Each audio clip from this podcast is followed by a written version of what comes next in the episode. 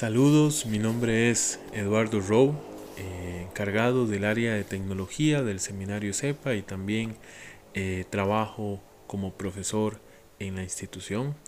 De parte del seminario CEPA es un gusto para mí poder saludarles y también un gozo el poder estar con ustedes en este cierre de la semana 2 que hemos tenido en nuestro plan de lectura anual leyendo con ESEPA. Eh, esta semana hemos estado eh, teniendo la conclusión del libro de Génesis y vimos cómo la familia de Jacob consolida la promesa de Jehová a Abraham sobre su descendencia. Vimos cómo esa familia comenzó a crecer, empezando por los doce hijos que tuvo Jacob, y vemos cómo también estos doce hijos iban a marcar lo que era el pueblo de Israel me gustaría comentar algunos aspectos importantes eh, que pudimos estar eh, viendo en esta semana y que pudimos aprender de ellos.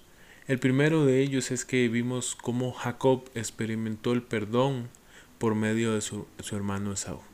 Un momento crítico, un momento eh, clímax en la historia de Jacob de que él esperaba a su hermano y se preparaba para ser eh, atacado por su, propio hermano.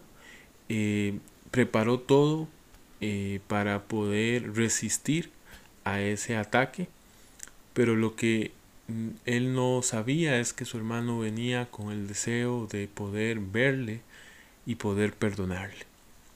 También vimos en Esaú que nos enseñó sobre el perdón pero también vimos cómo eh, fue prudente e incluso sabio al ver eh, un problema y anticiparlo, que fue el de separarse de su hermano, entendiendo que sus dos familias iban a seguir creciendo y que esto podría traer problemas.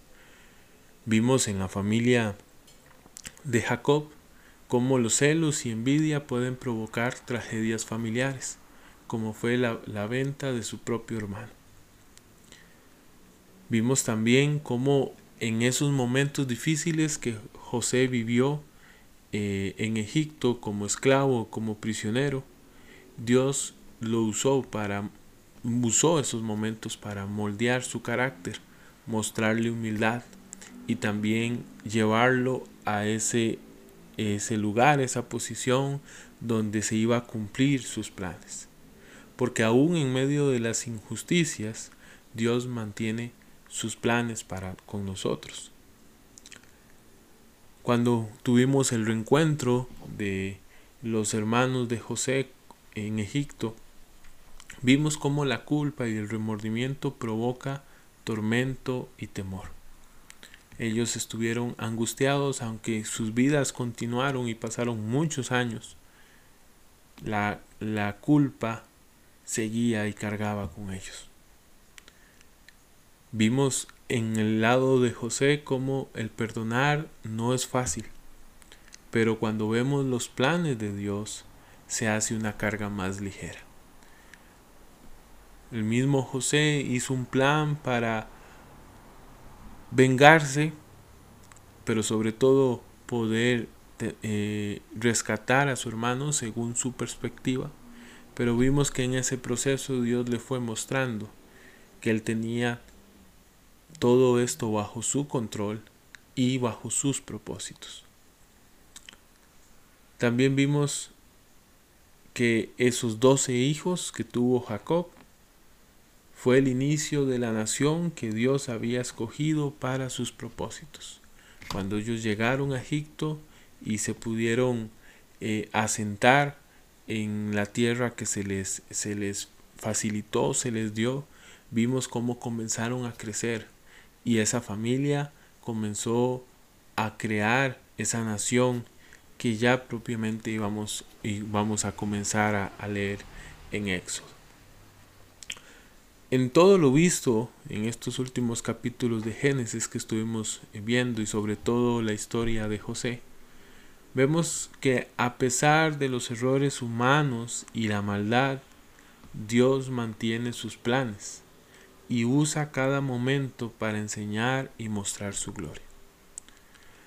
La familia de Jacob, los descendientes de Abraham, no eran perfectos, no eran los más éticos, no eran los más santos, pero Dios tenía un plan con ellos.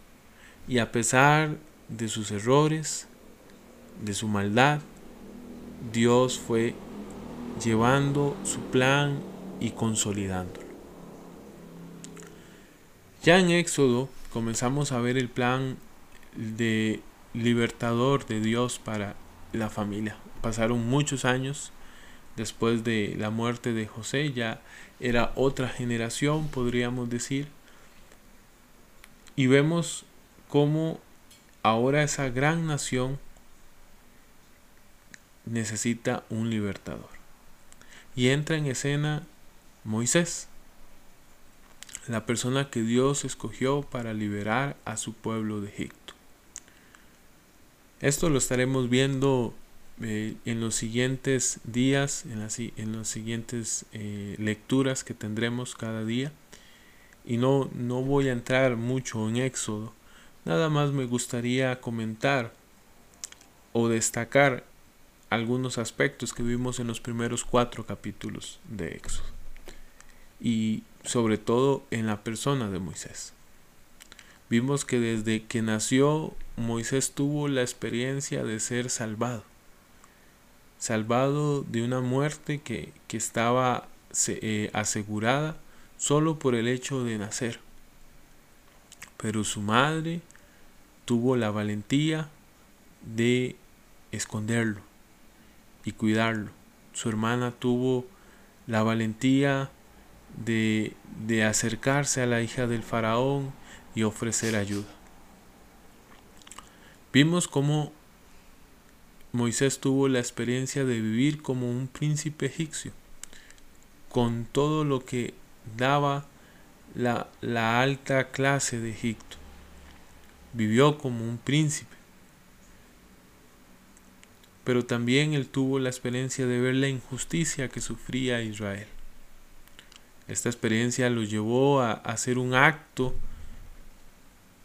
que marcó su vida y que tuvo que huir al desierto, dando también la experiencia de vivir en el desierto. En los primeros cuatro capítulos de Éxodo, el autor nos muestra cómo Dios iba a utilizar esas experiencias, cómo permitió esas experiencias a Moisés para prepararlo para su misión y propósito. Que estaremos leyendo a partir del el día 17 de este año, cómo Dios guía y faculta a Moisés para liberar a su pueblo pero ya no me corresponde a mí, le corresponde a nuestro profesor Paulo Mauger, que estará acompañándonos esta semana, esta tercera semana del plan de lectura.